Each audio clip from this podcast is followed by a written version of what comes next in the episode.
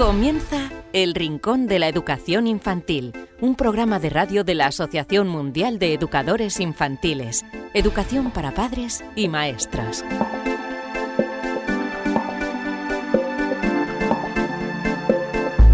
Hola amigos eh, del Rincón de la Educación Infantil, bienvenidos eh, todos, nos escuchéis desde donde nos estéis escuchando, nos llegan eh, muchísimas muestras de cariño desde varios lugares tan dispares como pueden ser España, desde el lugar en el que nos encontramos, el continente americano, toda Latinoamérica, incluso lugares como Australia, entre otros. Así que muchísimas gracias a todos por escucharnos, por estar ahí semana tras semana. ¿Queréis saber qué tendremos en el programa de hoy? Pues escuchad con mucha atención. La primera entrevista en la que hablamos con un experto, hoy el tema son las ciencias en la etapa infantil. Recibimos a Susana Vázquez, profesional con eh, amplia experiencia. En unos segundos conoceremos todo con detalle. Después vamos a recibir eh, nuevamente a la psicóloga Elvira Sánchez. Hoy nos trae otra figura destacada del mundo de la educación. Conoceremos todos los detalles, tanto a nivel personal como profesional, de eh, Steiner. Una interesantísima vida la de este personaje. También Marisol Justo dará respuesta a todas vuestras preguntas que nos habéis enviado a la dirección de correo electrónico rincóninfantil.org y por último, os hablaremos de una experiencia de aula relacionada con las tertulias literarias de los grandes clásicos en la etapa infantil. Finalizaremos, como siempre, con un cuento. Bueno, ya os decía la forma de contactar el correo electrónico rincóninfantil.org. Nos podéis enviar eh, las preguntas que tengáis para Marisol, así como también sugerencias para el programa o si tenéis alguna experiencia que queréis compartir con eh, los demás oyentes, con otros maestros, también nos lo podéis hacer saber en esa dirección de correo electrónico rincóninfantil.org. Os recordamos también las formas de descargar el programa, son dos básicamente, dos plataformas de descarga a través de iVoox y a través de iTunes, ambas son gratuitas y podéis descargar el programa o escucharlo simplemente cuando vosotros queráis. Esto es Radio a la Carta. Vais a encontrar todos los enlaces en, eh, nuestra página web en guaece.org. Nada más entrar, tenéis un apartado que pone programa de radio y ahí tenéis detallado de forma muy gráfica para que veáis los temas que vamos eh, tocando todos los programas y los enlaces a cualquiera de las dos plataformas para poder descargarlo. Así que no perdemos más tiempo ni un segundo y vamos con este programa número 18. Os dejamos con eh, un consejo que seguro que os va a interesar y enseguida estamos con eh, Ana Vázquez para hablarnos de ciencias.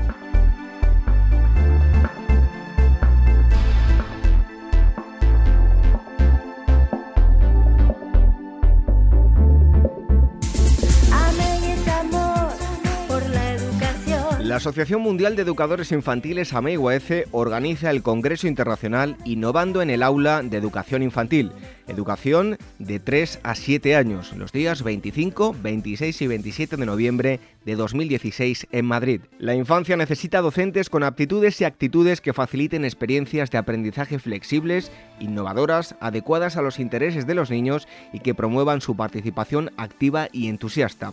Un docente que se convierte en investigador que acompaña al niño en la búsqueda y construcción de su aprendizaje. En este congreso, la innovación educativa supone el punto de partida para la exposición de todos los ponentes, expertos en las diferentes estrategias metodológicas del aprendizaje infantil. Además, distintas exposiciones plantearán innovaciones para el desarrollo de la creatividad en los campos artísticos, la robótica, el aprendizaje cooperativo, la lectoescritura o el bilingüismo. Apuntad esta fecha, 25, 26 y 27 de noviembre de 2016. Tenéis toda la información en guaece.org.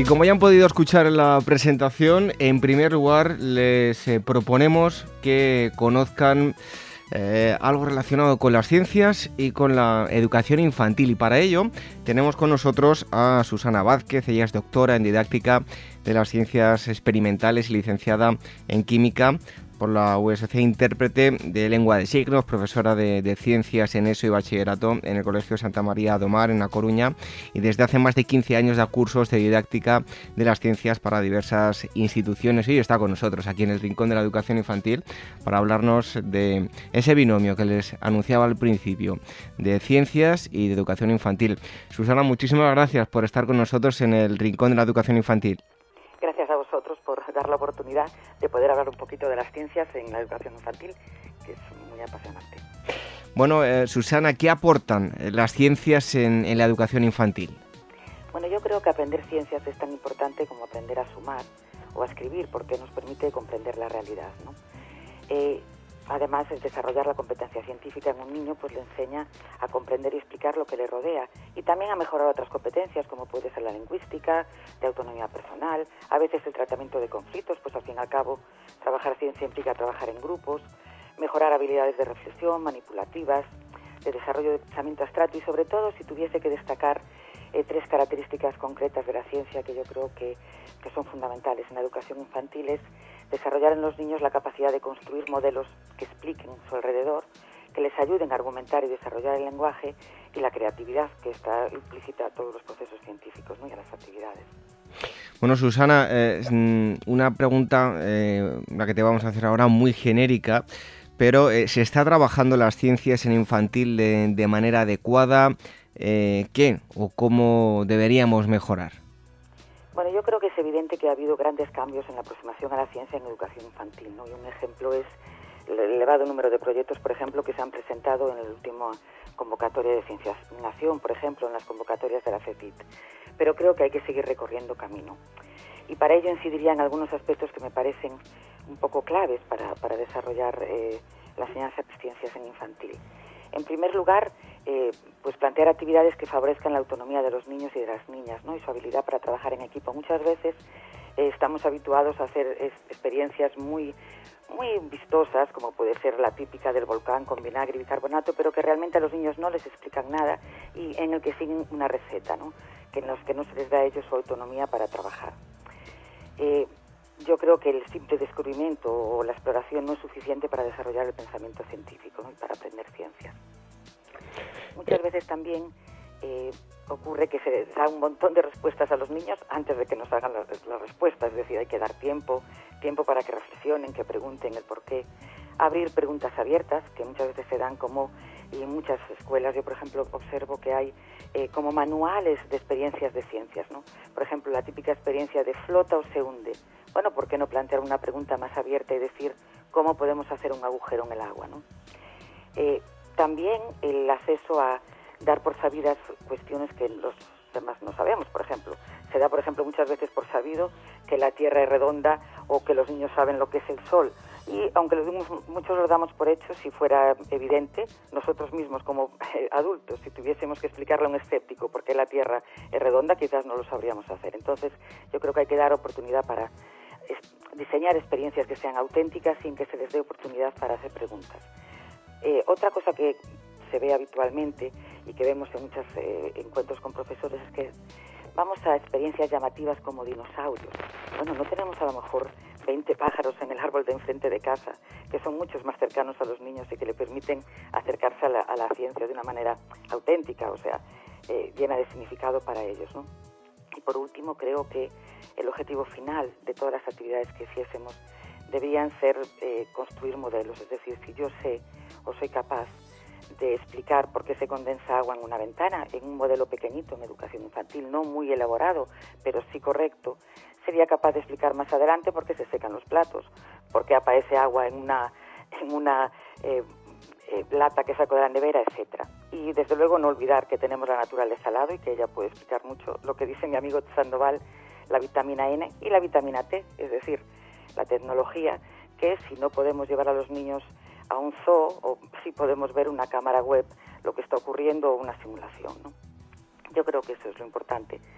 ¿Cómo hacerlo? Difícil, pero a través de la formación continua, en proyectos en común con instituciones como, eh, museos, planetarios y con los departamentos de didáctica de las ciencias que siempre tienen actividades para hacer. Ese es un poquito la, el camino por el que yo creo que deberíamos ir y que se está yendo poco a poco, pero huir, huir de manuales, en definitiva. Bueno, Susana, nos gustaría que nos explicases en qué consiste, qué es el modelo de las 5 Es. Bueno, me imagino que te refieres a la pregunta porque en, en el último congreso de, de AECI pues hicimos referencia a esta estrategia didáctica, ¿no? Es una estrategia didáctica que facilita la indagación en el aula a partir de cinco pasos o fases, ¿no? Que deberíamos incluir en el diseño de un proyecto de ciencias. Eh, la primera es enganchar, es decir, hacer preguntas motivadoras que interesen a los niños, lo que decíamos antes, no preguntas auténticas que a ellos les interesen. Eh, la segunda es experimentar, es decir, no darles la, la, respuesta, sino que sean ellos los que la tengan que buscar diseñando la comprobación de su respuesta. La tercera es explorar, es decir, eh, tomas datos, rediseñas, si no has llegado a la conclusión que tú creías o que justifica tu respuesta, es la cuarta E, y por último, evaluar tus respuestas y las respuestas de los demás. Es un procedimiento que se lleva utilizando desde los años 70, cuando se trabajaba la indagación no guiada en el aula. En la actualidad, eh, la didáctica de las ciencias ha ido un poquito más derivada hacia lo que decíamos antes, hacia la modelización, es decir, no tanto indagar para aprender, sino indagar para crear un modelo, es decir, un modelo que explique y sea capaz de explicar la realidad que nos rodea. Yo creo que para los profesores, por ejemplo, hay una triada que es sencilla, eh, basada o no en este modelo de las cinco es, que es cuando diseñas un proyecto, diseñar actividades para que los niños exploren ideas, es decir, también saber qué ideas tienen los niños, actividades donde podamos introducir ideas y por último, para entender y comprender que las han comprendido, vamos, que las han interiorizado, actividades de aplicación de ideas. Es simple si nosotros seguimos ese esquema y el modelo de las 5 A ahí nos puede servir, bueno, pues para hacer un proceso de indagación un poquito estructurado, ¿no? Bueno, Susana, para ir concluyendo, sabemos que vas a participar en el Congreso de AMEIGUAEF en noviembre con una ponencia llamada Robótica y Educación Infantil. Habitualmente pues la robótica la podremos relacionar también con, eh, niños em, más adultos ¿no? que, los de la etapa infantil, pero ¿se puede trabajar la robótica en la educación infantil? Bueno, yo creo que sí, de hecho ya hay un montón y una gran cantidad de, proyectos que se están desarrollando en la actualidad en las aulas de infantil. ¿no? Al final el pensamiento computacional es resolver problemas a través de una secuencia de pasos, ¿no? Y eso es una habilidad del proceso del pensamiento lógico matemático, ¿no?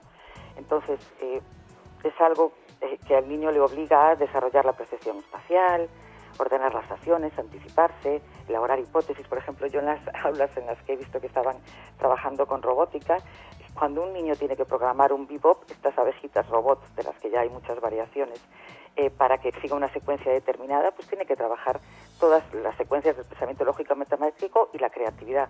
Por lo tanto, yo creo que es totalmente eh, asumible dentro de la educación infantil y de hecho hay grandes proyectos como los de la Fundación Bill y Melinda Gates en Estados Unidos que están trabajando con robótica y programación desde casi los dos años. O sea que yo creo que sí. Ahora sí, creo que también que hay que introducirlo de una forma transversal, es decir, dentro de lo que estamos dando habitualmente en el aula, no como algo más, sino para ayudarnos en la programación habitual.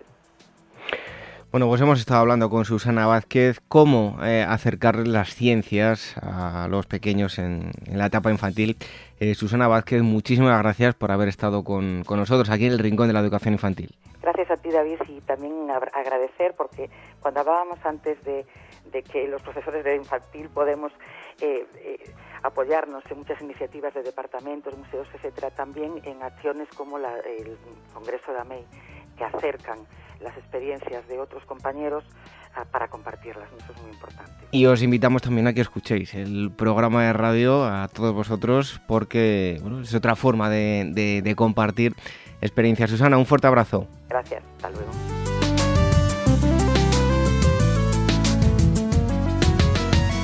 AMEIGUAF, la Asociación Mundial de Educadores Infantiles, en colaboración con Hermex Ibérica, convoca el premio AMEI Hermex de experiencias educativas realizadas en aulas de niños de 0 a 6 años, cuyo objetivo es dar a conocer las experiencias, los proyectos y los materiales de aula más innovadores y exitosos que se están llevando a cabo en las aulas de todo el mundo con niños y niñas de entre 0 y 6 años de edad. Hay dos categorías, experiencias con niños y niñas de 0 a 3 años y con niños y niñas de 0 a 6 o 7 años. El trabajo ganador de cada categoría recibirá 1.000 euros y además asistirá al Congreso Internacional celebrado en Madrid, innovando en el aula de educación infantil los días 25, 26 y 27 de noviembre de 2016. Tenéis toda la información en uaf.org.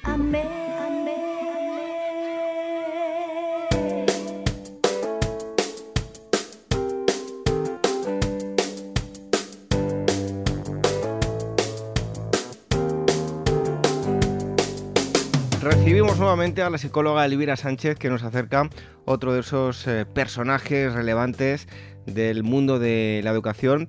Elvira, bienvenida un día más al Rincón de la Educación Infantil. Gracias a vosotros por invitarme.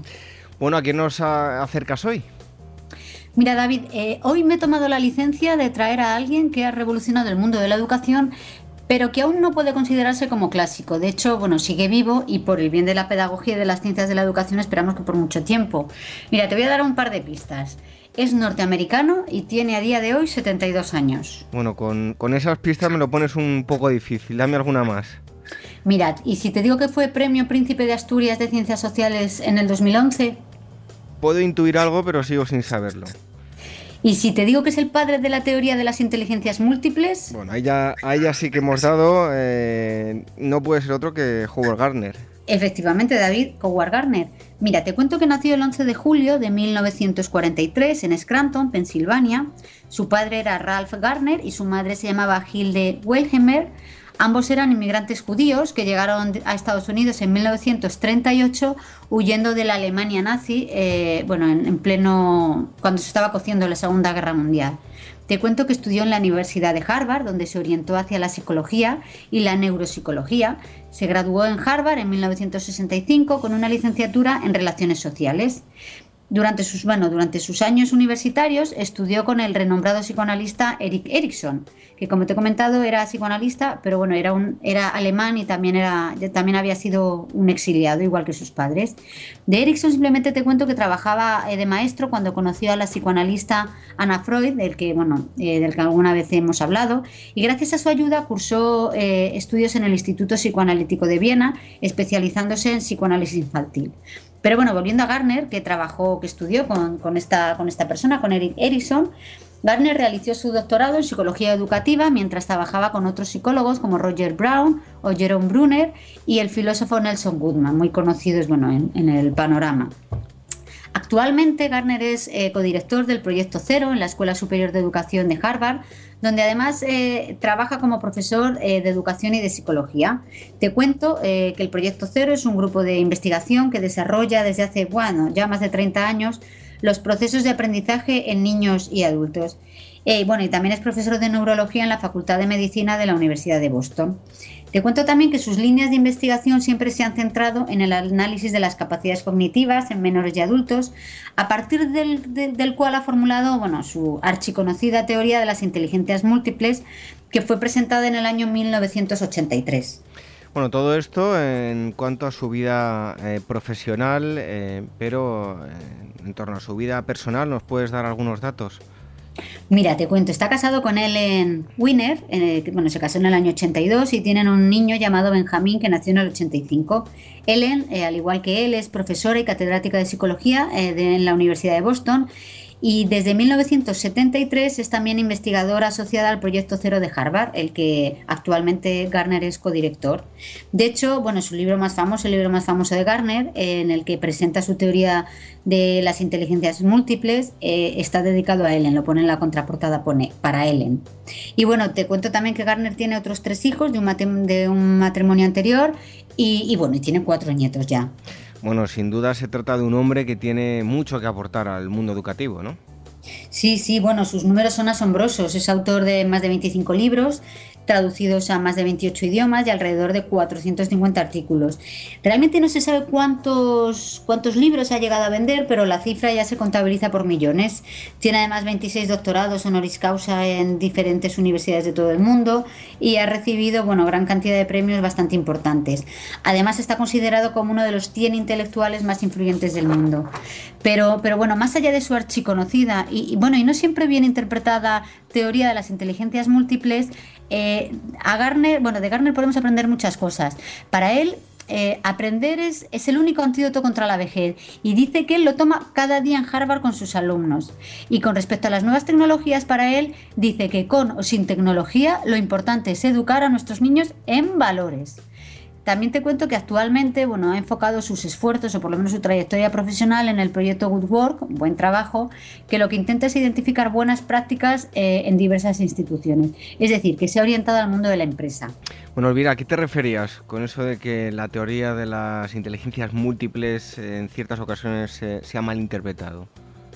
Sí, bueno, él mismo eh, ha comentado en varias entrevistas que al principio se abusó mucho de su teoría porque, porque no se comprendió bien. Dice, por ejemplo, que en Australia la administración la, administración la manipuló para explicar que había unos grupos étnicos que tenían eh, inteligencias diferentes eh, con respecto a otros grupos étnicos. Y comenta también que en China cuenta que editaron cientos de títulos, bueno, de, ejemplares de, de, su libro pero que lo entendieron de otro modo, que porque querían que, el hijo único, que sabes que en China está, bueno, eh, ya lo han abolido hace poco, pero bueno, lo del hijo único, eh, pues los chinos querían que, su niño fuera el mejor en todas y cada una de las inteligencias, cosa que, para Garner es, eh, bueno, no es eso lo que él defiende, porque él defiende que unos somos buenos, tenemos, somos buenos en unas inteligencias y menos buenos en otras. Bueno, pues eh, una figura muy relevante, decía Elvira, que todavía no era un clásico, pero bueno, es una leyenda viva, podemos decir. Eh, entre otras cosas, ya nos contaba Elvira, Premio Príncipe de Asturias de Ciencias Sociales 2011. Eh, él es Howard Gardner. Elvira, muchísimas gracias por habernos acercado la figura de, de este personaje y te esperamos muy pronto aquí en el Rincón de la Educación Infantil. Pues pronto, pronto volveré.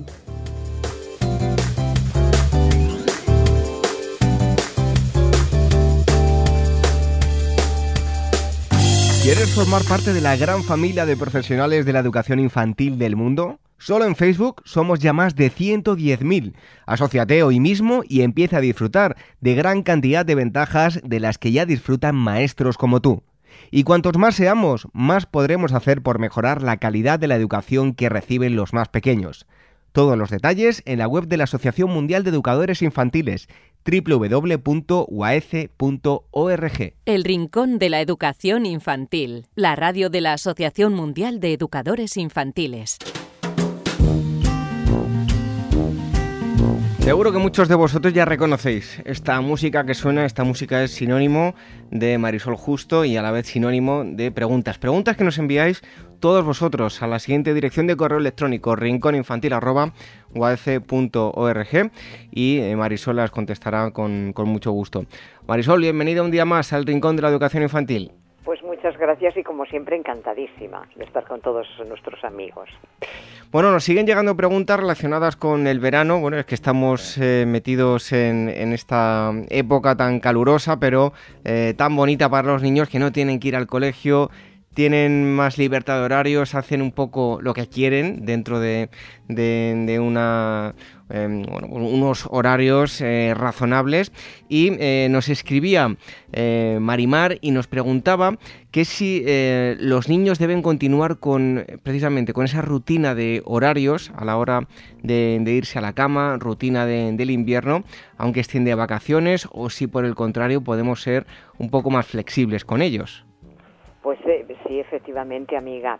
Podemos ser un poquito más flexibles, pues sobre todo porque a lo mejor hay niños que en invierno se acuestan a las 9 de, la tarde y ahora a las 9 de la tarde es de día. Entonces, bueno, podemos relajar un poquito. También es cierto que cuando hace mucho calor, pues muchas veces cuando se puede salir a dar un paseo tranquilamente con los niños es precisamente a partir de las 8 o las 9 de la tarde nos podemos relajar un poquito en el horario, pero tenemos también que ser conscientes que los niños no son adultos. Entonces, eh, bueno, pues nos podemos relajar un poquito, se pueden acostar un poquito más tarde, pero no es normal que los niños a las 12 de la noche estén en una terraza jugando con los papás. ¿eh? Entonces, sí, relajamos un poquito horarios, pero dentro de, digamos, de lo que nos marca el sentido común. Bueno, pues eh, hay que estar atento y oye, hay que ser consciente de que estamos cuidando unos niños y, no tenemos que adaptarnos también nosotros a, los horarios que, debe llevar, aunque sea en verano. José Miguel nos escribe desde Sevilla eh, y nos dice Marisol que de qué forma se puede reconocer a un niño con retraso madurativo si resulta eh, muy fácil o muy complicado su diagnóstico. Eh, bueno, amigo, mira, mm, cada niño es un mundo, cada ser humano es único e irrepetible y tiene su propio ritmo de maduración. Si bien es cierto que bueno, mm, todos siguen un patrón aproximado. Em, una cosa es que haya un retraso madurativo generalizado o que haya un pequeño retraso en la, en la evolución de algún ámbito. Pues, por ejemplo, un niño que la evolución del lenguaje esté siendo lenta o su coordinación psicomotora puede ser un poquito lenta. Una cosa es que haya un retraso madurativo general y otra muy distinta es que sea un retraso o un cierto retraso en la evolución de un ámbito determinado, en una dimensión determinada, como te ponía los ejemplos del lenguaje o, por ejemplo, la evolución psicomotora. Eh, ¿Cómo podemos detectarlo? Pues mira, eh, ahora mismo podemos encontrar una bibliografía amplísima e incluso en Internet eh, podemos ver cuál es la evolución normal. Entonces, si nosotros vemos que dentro de la evolución general normal que tiene un niño hay un retraso en todos los ámbitos, ahí pues es cuando deberíamos de empezar a preocuparnos un poquito. Eh, si es solamente en un ámbito, digamos, pongamos el ejemplo de un niño mm, que la evolución del lenguaje es un poquito lenta, pues es ver qué está en nuestra mano hacer para estimular adecuadamente esa evolución. Pues, por ejemplo, eh, no, no intentar entender solamente los gestos del niño, sino intentar que emita algún sonido para pedir las cosas, eh, aunque estemos entendiendo lo que nos dice, decir, eh, lo siento, no entiendo, ¿qué quieres decir para que intente utilizar palabras? Es decir, en función de la edad que tenga, bueno, pues eh, estimular adecuadamente que vaya evolucionando. Importante, que se note que hay evolución, es decir, que el niño no se ha estancado en, en, ese ámbito, en el ámbito del lenguaje, de la psicomotricidad, de la cognición o en cualquier otra dimensión. En el momento en que vemos que puede haber una alteración, mm, lo primero es consultar con el pediatra, eh, que es quien está haciendo el seguimiento de la evolución del, niño. Y él nos puede recomendar perfectamente si es necesario consultar con un especialista, si fuera necesario. Eh, bueno, pues eh, darle alguna orientación más concreta a, este amigo que no nos dice la edad del niño o de la niña, pues eh, yo le diría que, hay un equipo fabuloso, el, equipo de la Asociación de Síndrome de Down en Zaragoza, que tiene publicados una serie de trabajos eh, como signos de alerta. Es decir, los signos de alerta, si él busca en Internet lo va a encontrar con mucha facilidad, signos de alerta según en cada periodo de edad, cuando nos debemos de empezar a preocupar un poquito si vemos que la evolución de nuestro hijo es más lenta de lo normal.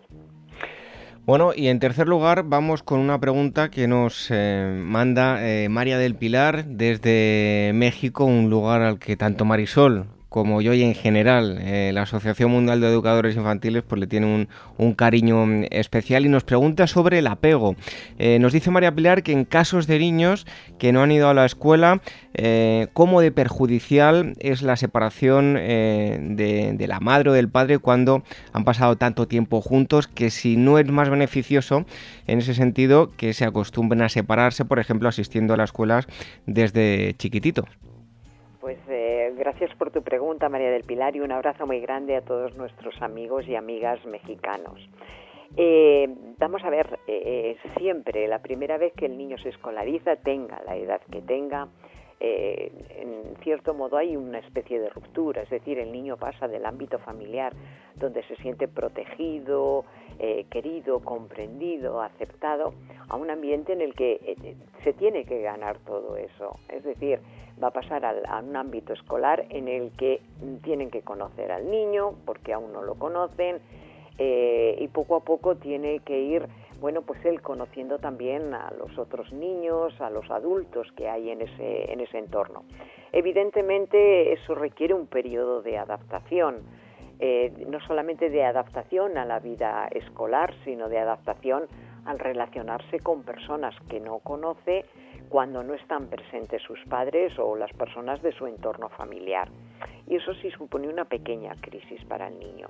Va a suponer una pequeña crisis, tenga el niño un año, tenga tres, tenga la edad que tenga.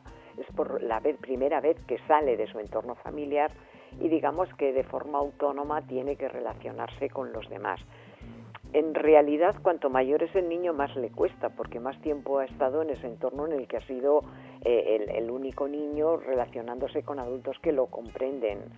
Eh, lo mejor que se puede hacer, ir preparando poco a poco eh, ese momento. Si no se ha escolarizado nunca mm, el niño y va a empezar a escolarizarse, pues es ir intentando que algún familiar que el niño conozca menos pues se quede un ratito en su casa con el, con el familiar, sin que estén los padres delante. Si van a jugar al parque, pues que el niño esté jugando con, otros niños, eh, estando lo más separados posibles los padres para que no recurra a ellos ante cualquier problema relacional. Es decir, siempre que tengan ocasión, si pueden dejarle en algún parque de juegos, en, alguna ludoteca que funciona por horas, pues dejarle un ratito en esa ludoteca para que poco a poco vaya experimentándolo y no sea eh, de repente el día de la escolarización. No obstante, en casi todos los, centros escolares se plantea un periodo de adaptación en el que la incorporación es progresiva y el primer día como mucho el niño la niña está una horita que se puede ir aumentando poco a poco. Yo creo que muchas veces es más la ansiedad que sentimos los padres ante esa separación que, que, la crisis que pueda vivir el niño, ¿no? Y tenemos que ser conscientes que el niño percibe esa ansiedad que estamos eh, sintiendo los adultos, que sentimos los padres, esa inseguridad, ese miedo a cómo pasará la, la adaptación. Por lo tanto, vamos a trabajar con nosotros mismos el, el que esa, esa adaptación o ese cambio no suponga para nosotros un momento de ansiedad que podamos transmitir al niño. Bueno, pues eh, esperamos que hayan quedado contestadas estas tres preguntas que nos habéis eh, enviado a rincóninfantil.org para que nos la conteste eh, Marisol, que está cada semana resolviendo todas vuestras dudas. Marisol, un abrazo muy fuerte. Igualmente, un abrazo enorme, enorme, enorme para todos nuestros amigos, todas nuestras amigas, los que dispongan de vacaciones y los que estén disfrutando con su trabajo.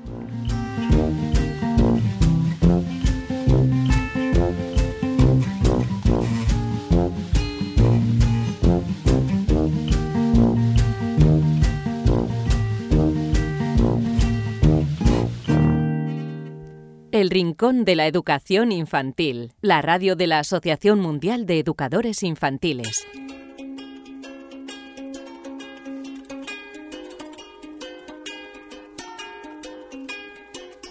Y es el momento en el que contactamos con todos vosotros, con los maestros, y os damos paso para que nos contéis las experiencias de aula que lleváis a cabo en vuestros centros. En este caso nos vamos a ir hasta Valencia y vamos a hablar no con una, sino con eh, dos personas, dos eh, que son maestras de infantil del colegio El Cris de Meliana en Valencia. Una de ellas es Isabel Cortés, que es diplomada en eh, Magisterio, licenciada en Pedagogía, y María Montal, que es diplomada en Magisterio y licenciada en Psicopedagogía. Ambas, como digo, maestras del Colegio El Cris en Meliana en Valencia. Muchísimas gracias por estar con, con nosotros aquí en el Rincón de la Educación Infantil a las dos. Gracias a vosotros. Bueno, pues lo primero de todo, tenéis a cabo, lleváis a cabo una experiencia llamada tertulias eh, literarias, literarias. Ahora nos decís el, nombre completo, que es, que es muy largo, pero en este caso es eh, centrado en infantil, aunque también en vuestro centro se lleva a cabo en, otras edades. Eh, ¿Podríais contarnos lo primero, el nombre completo de la experiencia y luego en qué consiste la, experiencia, una breve exposición de, de lo que consiste? Sí, la experiencia que llevamos a cabo es se llama Color Colorado, esto de novela no se ha terminado, y está basada en, las tertulias literarias dialógicas adecuadas a la etapa de educación infantil. Nosotros en nuestro centro lo tenemos incluido dentro del plan lector y lo trabajamos para la animación lectora y también para el conocimiento de la literatura. Lo llevamos a cabo tanto en infantil como en primaria, todo ello adecuado a las necesidades de cada nivel. Bueno, ¿y cuáles son los objetivos que os planteasteis cuando comenzasteis a idear la actividad? Eh, ¿Qué objetivos teníais? A ver, pues objetivos nos planteábamos varios, eh, sobre todo el desarrollar la expresión oral y el lenguaje, eh, otros como conocer libros de la literatura clásica, promover la lectura y, y, generar pues diálogos entre, entre los alumnos de estas lecturas así como mejorar la, competencia lectora. Luego, poco a poco vimos como también sin darnos cuenta se, trabajan otros objetivos muy importantes ¿no? a la hora de desarrollar el lenguaje, desarrollar el, diálogo y, la tertulia dialógica. Eh, y, por ejemplo, también eh, trabajamos otros objetivos, eh, desarrollar el espíritu crítico y solidario, aumentar la autoestima, eh, estimular y mejorar la comunicación y una infinidad de objetivos que, que la verdad merecen la pena cuando estamos trabajando actividades innovadoras. Eh, vemos que, que nacen otros, otros objetivos eh, muy beneficiosos para, para nuestros alumnos. Bueno, nos habéis hecho una breve descripción antes de lo que es la, actividad, pero vamos a, entrar de lleno en, en, el contenido, eh, hablarnos cómo habéis desarrollado toda esta experiencia. Pues esta experiencia parte en un principio de un proyecto que tenemos, como ya he dicho antes, en, el centro y entonces eh, partimos de un libro de la literatura clásica. En el curso anterior trabajamos Julio Verne y trabajamos eh, 20.000 leguas de viaje submarino, de la Tierra a la Luna y viaje al centro de la Tierra. En este curso escolar concreto, por ejemplo, hemos trabajado Cervantes y el Quijote. Y entonces, en un primer momento, para hacer este proceso, eh, se elige la, lectura que vamos a trabajar en el curso académico y va a ser la lectura que se trabajará durante todo el lema central. Y nosotros en la etapa nuestra de, infantil, como no han desarrollado la competencia lectora, pues trabajamos, eh, tenemos recursos para acercarnos a ello. Eh, tenemos el, a través de, audio, de audionovelas, donde los niños pueden escuchar y ver el texto que visualizan las imágenes en, las tablets, a través de otras técnicas como el cuento rollo, el cuento en imágenes, y una vez así pasamos a la lectura de, la novela. La lectura tal cual de la novela clásica es sin adaptaciones, porque nuestro, nuestra base es que ellos conozcan la literatura, eh, la literatura universal. Así también, eh, aparte de trabajar la tertulia, también ampliamos conocimientos del autor, de, de la situación histórica, porque no solo se trabaja eh, la lectura de la obra, sino todo aquello que conlleva. Y ya pasamos al desarrollo de la tertulia, donde se elige un moderador dentro del grupo clase y se van dando turnos de palabras, se eligen las escenas para comentar, los parágrafos que queremos tratar, conociendo las normas, el funcionamiento de la conversación, para que todos ellos expresen su opinión, eh, generar un diálogo constructivo sin que tenga que llegar necesariamente a un consenso. Se puede llegar a conclusiones comunes pero es el momento también de ver las dudas, de cómo vamos trabajando y cómo se va desarrollando todo el proceso. Bueno, pues eh, Isabel, María, em, la que quiera de los dos, ¿qué metodología habéis empleado en esta experiencia? Pues a ver, una metodología sobre todo eh, participativa y dialógica. Digamos que en la primera parte, cuando los niños eh, están leyendo las novelas o, o están escuchándolas, pretendemos que también participen de ellas y que, y que sean ellos los, los lectores. Claro, en infantil, como ha explicado mi compañera, pues es un poco más difícil. Y entonces cuando están eh, leyendo una audionovela, eh, no solo la están escuchando, sino que al mismo tiempo ellos están viendo el texto y, se sienten eh, pues más mayores, ¿no? Porque lo están leyendo. Y pues bueno, en la parte de las, de las tertulias, pues también tratamos de desarrollar sobre todo la participación, el diálogo y, este aprendizaje dialógico eh, es el que desarrolla el lenguaje, se estructura el pensamiento y refuerza la seguridad y, la autoestima de, nuestros alumnos. Y al mismo tiempo se están trabajando eh, las competencias básicas, la competencia lingüística, tanto en el ámbito oral como en el escrito. Pues hacen desarrollar y mejorar la capacidad de escucha y, de comprender los mensajes de los demás. Eh, también la, competencia de la información y la competencia digital. Eh, en la primera parte pues es una forma también de motivar a los, a, los alumnos a que lean, a que, a que ellos son capaces de hacerlo, a que luego pueden conversar con sus compañeros porque han conseguido leerlo. Y, y todo esto a través de las nuevas tecnologías que, facilitan este, este aprendizaje y, y también que les motiva para hacerlo. El aprender a aprender porque, porque los alumnos cuando, cuando ven que, que, han leído y que entienden de lo que se está hablando, pues también les motiva más a participar. Y, y una competencia de autonomía, iniciativa personal, ¿no? Que, que les motiva y que, y que les afianza cuando van a hablar y cuando van a decir su opinión, que saben que es respetado, respetada por, por todos. Bueno, eh, ¿qué recursos eh, son necesarios para llevar a cabo esta experiencia? imagino que bueno, los libros son uno de ellos, por lo menos una de las lecturas. Eh, tampoco tiene demasiada complicación el, aprovisionarse de los recursos para realizar esta experiencia, ¿no? No, exacto. Los recursos para, para poder desarrollar una tertulia literaria básicamente es los libros, ¿no? Y que, porque luego además eh, digamos, la tertulia, la tertulia dialógica, el diálogo con los demás, pues eh, es sobre todo lo que hace falta es el recurso humano y el recurso de los, de los alumnos. En infantil sí que añadimos a este listado de recursos pues eh, las nuevas tecnologías, el disponer de, de tablets o de MP3 donde los niños puedan escuchar el cuento, pero vamos, son simplemente recursos que día a día tenemos a lo mejor en, casa o en nuestras aulas y que los aprovechamos para, para poder desarrollar eh, estas actividades. Eh, Isabel, María, ¿qué conclusiones habéis sacado tras la realización de dicha experiencia? Eh, contadnos, pues, un poco las reacciones o qué es lo, más positivo que, habéis visto después de finalizarla.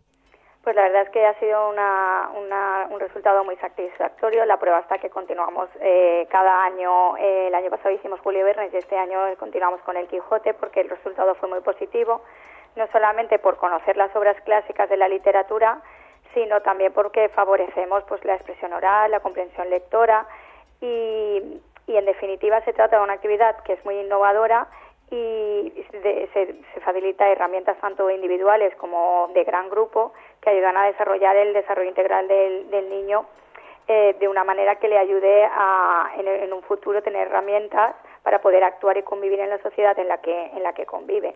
Y lo más gratificante es terminar el curso escolar y preguntarle a un niño cuál es el cuento que más le ha gustado y que te diga que es el Quijote el que la obra que más le ha gustado de escuchar y de poder comentar. Es una cosa muy satisfactoria porque hasta los mismos padres te dicen que no entienden cómo puede gustarle más el Quijote que que le cuentes los tres cerditos o que le cuentes otro cuento que está más su mano eh, de su realidad más cotidiana, porque has conseguido el objetivo que planteabas, no solamente acercar eh, la tertulia literaria como un recurso que tienes dentro del aula, sino que tengan un conocimiento de la literatura clásica un niño de tres años.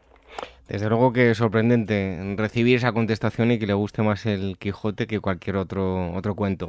Bueno, como siempre hacemos, para terminar, eh, nos gustaría que nos dieseis algún consejo pues a todos aquellos maestros que, nos estén escuchando en este momento, que mm, estén interesados en poner en práctica esta experiencia en su centro. Eh, ¿Qué le podéis aconsejar?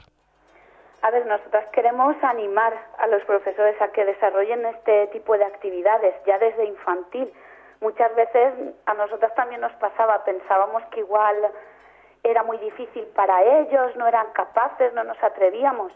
Y sin embargo, proporcionándoles recursos y proporcionándoles orientaciones, ellos son capaces también de participar y dirigir esas actividades innovadoras.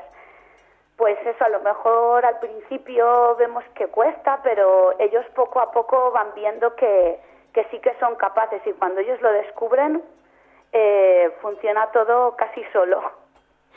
Bueno, pues tertulias eh, literarias eh, y de la literatura clásica, no de cualquier cuento. Y los niños, lo más importante, se han sentido atraídos e interesados. Hemos estado hablando con Isabel Cortés y María Montal, ambas maestras del Colegio El Crist de Meliana en Valencia y nos han estado hablando de esta fantástica experiencia. Isabel María, muchísimas gracias por haber estado con nosotros en el Rincón de la Educación Infantil. Gracias a vosotros también. Muchas gracias.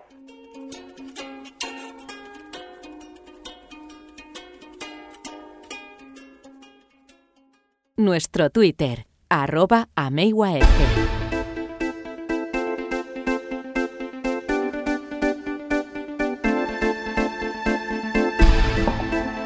Llegamos al final de este programa, El Rincón de la Educación Infantil número 18. Ahora que en algunos puntos desde donde nos estáis escuchando es verano, pues es un buen momento para ponerse al día con todos nuestros programas. Si habéis escuchado solo los últimos, tenéis la oportunidad de escuchar todos los hasta ahora emitidos, como pues a través de las plataformas que tenemos de descarga, que son eh, dos básicamente, iVoox e iTunes. En ambas tenéis la posibilidad de descargar o escuchar el programa eh, online. También tenéis sendas aplicaciones de las plataformas para instalar en los dispositivos móviles totalmente eh, gratuitas. ¿Y cómo podéis acceder a todo ello? Tenéis que entrar en nuestra página web en uac.org tenéis eh, nada más entrar justo eh, el apartado dedicado al programa de radio y ahí tenéis los enlaces de cada programa, incluso también para suscribiros, como digo, a cualquiera de las plataformas y que os avisen cuando tenemos programas nuevos, que son siempre los eh, viernes. Por cierto, también, si nos queréis enviar eh, comentarios, eh, preguntas para Marisol Justo, o si queréis también hacernos alguna sugerencia, contarnos las experiencias que lleváis a cabo en vuestro centro, tomad nota de esta dirección de correo electrónico Así que nosotros os dejamos, pero recordad, ya os he dicho antes, que el próximo viernes estamos con em, vosotros eh, nuevamente. Ahora os quedáis con un cuento narrado por alguien a quien le mandamos un fuerte abrazo, alguien muy querido por toda la familia de la Asociación Mundial de Educadores Infantiles. Cuento narrado por María Elena Ábalos Lenis. Os quedáis con Sofía y el pequeño dragón. Hasta la próxima semana, hasta el próximo viernes. Adiós. El Rincón de la Educación Infantil, la radio de la Asociación Mundial de Educadores Infantiles. Sophie y el pequeño dragón. Una hermosa mañana estaba la hija de un leñador llamada Sophie jugando en el bosque con sus amigos los animales. Don Conejo, la ardilla, el castor, la mariposa y otros más. Bueno, juguemos a las escondidas, dijo la ardilla. Sí, sí, ese juego es muy divertido. Ustedes se esconden y yo los busco, dijo el conejo. Todos salieron corriendo para esconderse. Sophie comenzó a caminar para buscar un buen escondite, cuando de pronto escuchó un llanto que venía de una gran cueva. Sophie se acercó a la cueva y gritó Hola. ¿Quién está ahí? No te acerques, contestó una voz sollozante desde la cueva. ¿Qué te ocurre? Sal, cuéntame qué te pasa. Si salgo, te vas a asustar. Claro que no, sal. ¿Me prometes que no saldrás corriendo cuando me veas? Sí, te lo prometo. Poco a poco fue saliendo de la cueva un pequeño dragón con la cara triste. Al verlo, Sophie dio un paso atrás, un poco sorprendida. ¿Ves por qué te decía que no quería salir? Todos me tienen miedo, dijo el pequeño dragón con lágrimas en los ojos.